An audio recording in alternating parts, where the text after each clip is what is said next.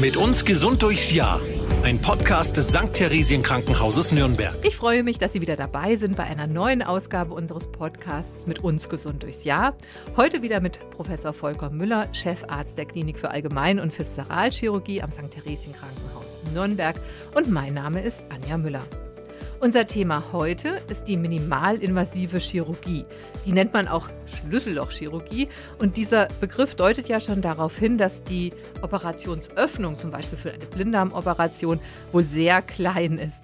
Wie kann man sich diese Operationstechnik vorstellen und wie lange wenden Sie die schon an, Herr Professor Müller? Ja, diese Verfahren der minimalinvasiven Chirurgie ist natürlich ein ganz junges Verfahren, wurde ungefähr so vor 25, 30 Jahren erstmals entwickelt. Der Hintergedanke an der ganzen Sache ist, man muss natürlich, um in die Bauchhöhle zu gelangen, um zum Beispiel den Blinddarm zu entfernen oder die Gallenblase oder Anteile des Darms oder des Magens, die Bauchhöhle eröffnen. Früher war eigentlich üblich, da einen großen Schnitt zu machen. Dieser Schnitt hat natürlich nach der Operation Schmerzen gemacht, er konnte sich entzünden und dann war eben die Überlegung, kann ich das nicht auch mit kleineren Schnitten machen und dem Patienten den Wundschmerz nach der Operation zu ersparen, natürlich kleinere Narben und natürlich auch, dass der Patient früher wieder fit ist, wieder aufstehen kann, wieder essen und trinken kann. Ja, minimalvasiv Schlüssellochchirurgie bedeutet einfach, dass man nur kleine Zugänge in die Bauchdecke macht, um an die Bauchhöhle reinzukommen. Das sind in der Regel kleine Schnitte, so von 10 Millimetern, indem man Hülsen einführt. Und diese Hülsen wird dann eine Kamera gesteckt, die dann euch ein Bild macht von der Bauchhöhle, von dem Inneren der Bauchhöhle und um Platz zu gewinnen, wird Gas insuffliert, sagt man. Also Gas eingeblasen, dass die Bauchdecke, die euch dann entspannt ist, durch die Narkose nach oben geht. Und ich habe dann einen Platz praktisch zwischen den Darm und der Bauchdecke. Kann mir zum Beispiel jetzt den Blinddarm suchen, kann den entfernen oder kann man die Gallenblase suchen und diese dann mit Stäbchen, also mit Instrumenten, man operiert nicht mehr mit den Händen, wie die, der Begriffschirurg ja sagt, sondern man operiert dann mit langen Instrumenten, die man über diese Druckare einführt und kann mit denen genauso gut dann Organe entfernen oder wieder vernähen oder verschiedene andere Manöver durchführen. Aber das ist dann so, dass Sie dann nicht auf den Bauch jetzt beispielsweise schauen, sondern Sie würden auf einen Bildschirm schauen dabei?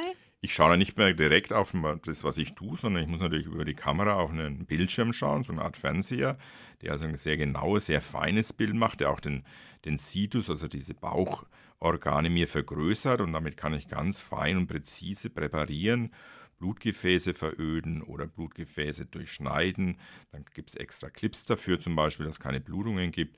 Also man kann sehr fein präparieren, was natürlich schon auch ein Vorteil ist gegenüber der früheren Methode, wo man mit den groben Händen und groben Scheren operiert hat und natürlich oft mehr äh, zu viel zerschnitten hat als zu wenig. Jetzt kann ich das ganz genau mit kleinen Schritten, mit einer Vergrößerung am Bildschirm beobachten meine Operationsschritte immer kontrollieren, immer schauen, dass alles übersichtlich bleibt, dass ich auch wirklich sicher bin, dass ich die richtigen Strukturen durchtrennen kann. Aber ich stelle mir vor, im Bauch ist es ja irgendwie dunkel. Also haben Sie dann da auch so eine kleine Lampe dann dran? Genau, oder? an der Kamera vorne ist eine Lampe, so eine Kaltlichtquelle heißt die.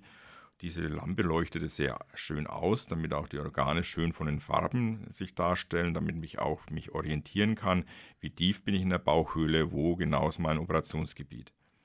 Und, äh, aber wenn Sie jetzt zum Beispiel ein Organ entfernen müssen, jetzt wie den Blinddarm oder vielleicht die Gallenblase, wie bekommen Sie den denn aus diesen kleinen Öffnungen heraus? Ja, das ist auch eine, interessante äh, äh, Frage. Die Idee war natürlich immer, äh, auch dieses Bergen des Organs, das ich entferne, möglichst minimalinvasiv zu machen. Das heißt, möglichst einen Kleinschnitt zu verwenden. Man kann euch nehmen, den äh, Druckar-Einstichstelle. Manchmal muss man das ein bisschen erweitern, ein bisschen größer machen, damit man zum Beispiel die Gallenblase da durchziehen kann, weil oft sind in der Gallenblase viele Steine drin, die sperren natürlich etwas. Es gab auch schon äh, Operateure, die das über den Magen entfernt haben, die Gallenblase, also praktisch ein Loch in den Magen gemacht haben, dann praktisch zum Mund rausgezogen haben, aber das sind sehr exotische Dinge, die man heutzutage eigentlich nicht Routine macht. Also in der Regel geht es gut. Man muss vielleicht manchmal den Schnitt etwas erweitern und kann auch das geborgene Organ dann dadurch drüber entfernen und ans Tageslicht befördern. Weil das Gewebe flexibel ist und man es dann da ja, durchführen kann. Man kann es auch ein bisschen aufdehnen oder ein bisschen Schnitt erweitern. Also das geht immer, gibt immer Möglichkeiten, das zu machen. Aber äh, wie viele Schnitte müssen Sie dann möglicherweise setzen, um, also oder, oder, oder, sagen wir mal anders, wie viele Instrumente führen Sie dann ein, außer der Kamera? Also man braucht auf jeden Fall immer die Kamera. Über die Kamera wird auch das Gas eingeblasen, habe ich mein Licht, mein Bild und dann brauche ich entsprechend meine Operation entweder mindestens zwei Zugänge, wo ich noch linke und rechte Hand benutzen kann. Und wenn man noch was halten muss, wenn man zum Beispiel Leber hochhalten muss oder den Darm, braucht man meistens noch einen dritten Zugang, über den man eine Klemme einführt, mit dem man das Organ anpacken kann oder der Assistent. Dann sind wir schon bei vier Zugängen, manchmal auch bei fünf Zugängen. Aber die sind alle sehr klein in der Regel, sind 5 mm groß und machen eigentlich postoperativ kaum Beschwerden.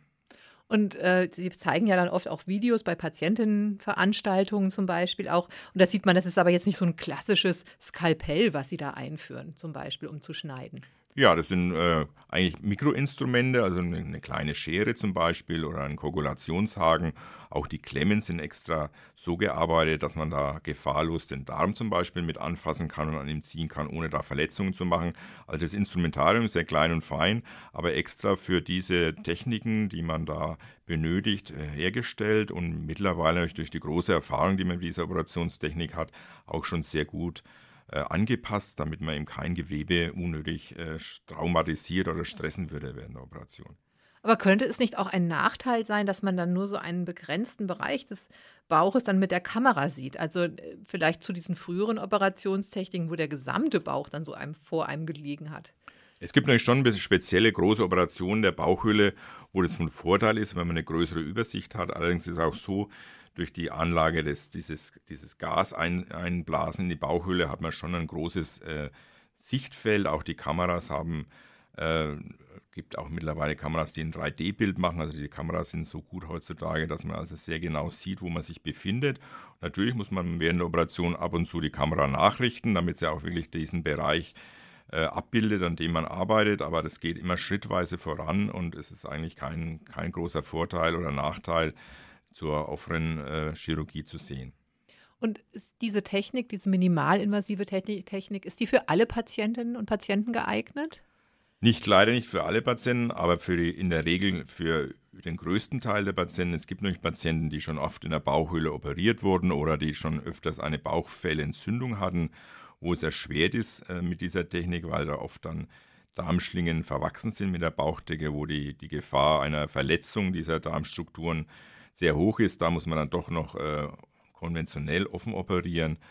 Aber in der Regel äh, sollte man immer gucken oder immer versuchen, den Eingriff laparoskopisch durchzuführen. Wenn es dann nicht geht, kann man immer noch umsteigen. Das heißt, man kann nach einer Laparoskopie, wenn man da nicht weiterkommt, kann man immer noch den Bauchschnitt machen und dann offen weiter operieren. Also Laparoskopie ist im Prinzip der gleiche Begriff für äh, minimalinvasive Genau, das ist, das ist ein vergleichbarer Begriff den man damit anwendet. Und Schlüssellochchirurgie ist halt oft so eher so das Zeitungsschlagwort, was genannt wird, mhm. weil man sich da denkt, da kann man sich ein bisschen besser vorstellen. Aber natürlich, Schlüsselloch hat jetzt eigentlich nichts damit zu tun. Aber diese Operationstechnik wenden Sie ja nicht nur an als Allgemeinchirurg, die hat sich ja jetzt auch in anderen Fachdisziplinen etabliert. Ja, die Allgemeinchirurgie ähm, führt heutzutage so 60 Prozent aller seiner Eingriffe äh, mit dieser Technik durch. Aber es gibt natürlich noch viele andere Disziplinen hauptsächlich natürlich die Gynäkologie, wo ja oft an den ähm, Beckenorganen operiert wird, von innen sehr gut anwendbar auch. Natürlich gibt es äh, andere Disziplinen, die Brustkorb zum Beispiel, also die Leute, die an der Lunge operieren, die machen das auch sehr gern heutzutage mit den laparoskopischen Techniken. Oder auch äh, Orthopäden machen zum Beispiel Gelenkspiegelung, ja letztendlich auch mit dieser genauen Technik. Die gehen halt nicht in die Bauchhöhle rein mit dem Endoskop, sondern in den Gelenkspalt. Und es, diese Methode hat sich ja auch deswegen entwickelt, weil es eben so viele Vorteile für Patientinnen und Patienten bringt. Können Sie die noch mal äh, kurz nennen? Also die Vorteile für den Patienten sind auf jeden Fall, dass man das Operationstrauma, also was den Zugang angeht, also die Bauchdecke nicht großflächig eröffnen muss. Natürlich ist da auch ein großer Vorteil, dass man viele Operationen so eigentlich rascher und gezielter durchführen kann, weil man eben besser präparieren kann. Das gilt besonders jetzt auch äh, in den letzten Jahren für äh, Operationen am Darm, besonders am Dickdarm, wo das Operationstrauma auch in der Bauchhöhle durch diese Technik deutlich reduziert werden kann, was bedeutet, dass der Darm nach der Operation schneller wieder funktioniert. Der Patient hat kaum Schmerzen, kann sofort nach der Operation wieder aufstehen und kann relativ schnell auch wieder Kost zu sich nehmen, was auch wichtig ist wiederum für die Heilung der, der abdominellen Organe, also der Organe in der Bauchhöhle, sodass insgesamt der stationäre Aufenthalt der Patienten deutlich reduziert werden kann. Das trifft natürlich nicht bei jedem Patienten zu, aber in der Regel ist es so, dass laparoskopische Operationen relativ rasch mit einer Entlassung enden. Das heißt, der Patient kommt relativ schnell wieder nach Hause, zum Beispiel nach einer Blinddarmentzündung, in der Regel nach einem Tag. Bei einer Gallenblasenentfernung dauert es meistens nur zwei Tage, dass der Patient wieder nach Hause entlassen werden kann. In vielen europäischen Ländern ist es auch üblich, dass solche Operationen ambulant durchgeführt wird. Also das heißt, der Patient kommt früh in die Klinik, wird operiert und geht Nachmittag wieder nach Hause. Würden Sie das empfehlen?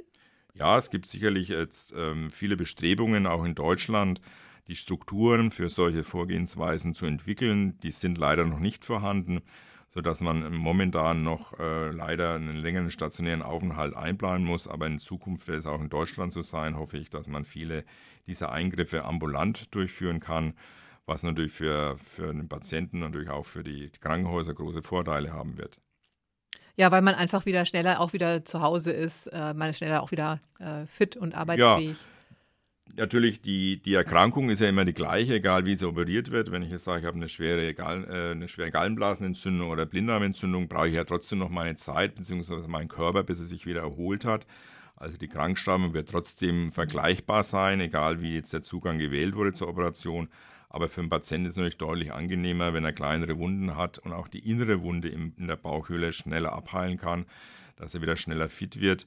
Aber ich möchte jetzt das nicht so darstellen, dass man das macht, um, um den, den, Patienten nach äh, zwei Tagen schon wieder auf die Arbeit zu ja. schicken. Also der mhm. Patient muss sich erholen. Es, die Entzündung, die in der Bauchhöhle war, zum Beispiel eine Blinddarmentzündung, die braucht seine Zeit, die braucht sicherlich ein bis zwei Wochen, bis die abgeheilt ist. Das ist jetzt natürlich unabhängig von der Operationsmethode. Aber wir versuchen natürlich für den Patienten das möglichst äh, angenehm zu gestalten und äh, dass er sich wieder rasch erholt. Aber natürlich mit der Arbeitsfähigkeit ist es wieder eine, eine, zweite Sache. Das ist vielleicht auch so ein bisschen der Trugschluss, den man dann vielleicht hat. Man hat ja nur so einen kleinen Schnitt. Äh, die OP-Methode, man war auch nicht lange im OP, ähm, aber trotzdem eine Operation ist eine Operation und braucht dementsprechend dann auch ein bisschen Erholung. Genau, auch wenn die Operation minimalinvasiv durchgeführt wurde mit kürzeren Operationszeiten, braucht trotzdem der Körper, um zum Beispiel eine Blinddarmentzündung auszuheilen und das ist letztendlich unabhängig davon. Natürlich ist jeder Patient unterschiedlich. Der eine holt sich schneller, der andere ist jünger, der andere ist älter. Also wie gesagt, es ist immer schwierig, in äh, Maßstäbe zu setzen. Ich möchte noch mal einen letzten Punkt ansprechen. Man liest jetzt immer häufiger davon, dass der Roboter im Operationssaal äh, operiert. Aber äh, ja, operiert da wirklich ein Roboter? Ja, ein Roboter ist auch ein, ein neues Gefährt sozusagen für uns Chirurgen im OP. Man muss sich so vorstellen, heutzutage gibt es praktisch drei Blöcke oder noch, äh, sagen wir mal zwei Blöcke. Das eine ist die konventionelle, die offene Chirurgie, die oft auch noch durchgeführt werden muss oder durchgeführt werden sollte. Sie ist deswegen nicht schlechter. Das zweite ist die minimalinvasive Chirurgie und die wird jetzt noch ergänzt durch den Roboter. Der Roboter ergänzt nur äh, die minimalinvasive Chirurgie, heißt der Roboter hilft mit bei der Kameraführung, bei der Führung von gewissen Instrumenten hat den Vorteil, dass man noch flexibler in der Bauchhöhle präparieren kann. Er ist aber kein selbstständiger äh, äh, Assistent sozusagen, also er macht nur das, was der Chirurg auch macht. Der Chirurg steuert den ja auch. Also es ist nicht so, dass es jetzt irgendwas mit künstlicher Intelligenz zu tun hat oder der Roboter jetzt die Operation übernehmen würde, sondern es ist eigentlich nur eine Maschine, der die Bewegungen des Operateurs überträgt. Hat auch äh, natürlich viele Vorteile.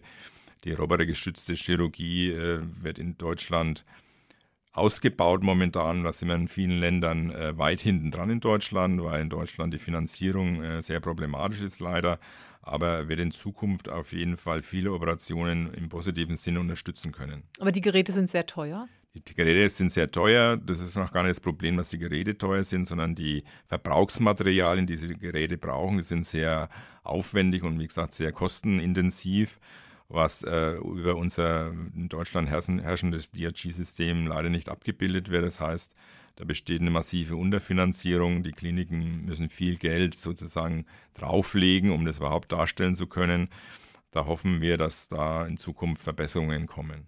Und wahrscheinlich muss man sich auch selbst nochmal weiter qualifizieren, um äh, dieses Gerät dann auch zu bedienen oder diesen, diese Robotik? Diese Robotik ist eine, eine, eine, zusätzliche Technik, die zur laparoskopischen Chirurgie dazugehört. Und da muss man sich sicherlich erst in das äh, spezielle Gerät einarbeiten, das üben. Da gibt es auch Trainingscenters, das wird angeboten, dass man da praktisch erstmal an Modellen übt, dass man die Bewegungen gut übertragen kann. Und dann muss man sich da mit sicherlich 20 bis 30 Operationen dann herantasten und dann ist es ein sehr sicheres Verfahren auch. Und braucht man dazu auch einen speziellen Operationssaal?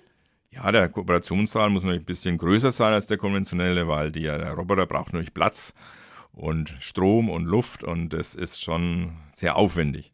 Wie würden Sie jetzt sagen, die Zukunft des modernen Operierens, ist das die Richtung, in die es geht? Also immer mehr, vielleicht dann, wie Sie schon sagen, es ist jetzt nicht die künstliche Intelligenz, die am Tisch steht, aber äh, künstliche Intelligenz wird vielleicht eine größere Rolle spielen in Zukunft? Ja, auf jeden Fall werden die Techniken äh, weiterentwickelt werden. Das heißt, man kann wahrscheinlich in Zukunft auch mit robotergestützter Intelligenz sich in der Bauchhöhle besser orientieren, dass man zum Beispiel genau weiß, wo sitzt der Tumor, was hat er noch mit eingewachsen, wie kann ich das am schonendsten entfernen und äh, man kann auch mit dem ähm, robotergestützten Operieren viele Strukturen anfärben zum Beispiel, damit man weiß, da sind zum Beispiel Lymphbahnen, Lymphknoten, die man mit entfernen muss. Also da ist noch viel Luft nach oben. Dennoch ist es wichtig zu wissen, dass der Roboter immer vom Chirurgen gesteuert wird und der sich nicht selber selbstständig macht sozusagen.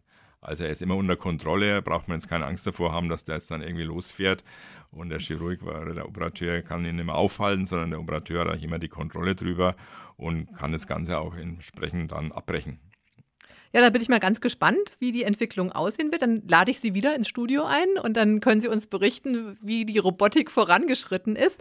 Ja, für heute sage ich ihr vielen Dank, Herr Professor Müller, ähm, dass Sie uns da einen Überblick gegeben haben äh, über die minimalinvasive Chirurgie. Schauen Sie auch gerne mal auf unsere Webseite theresien-krankenhaus.de.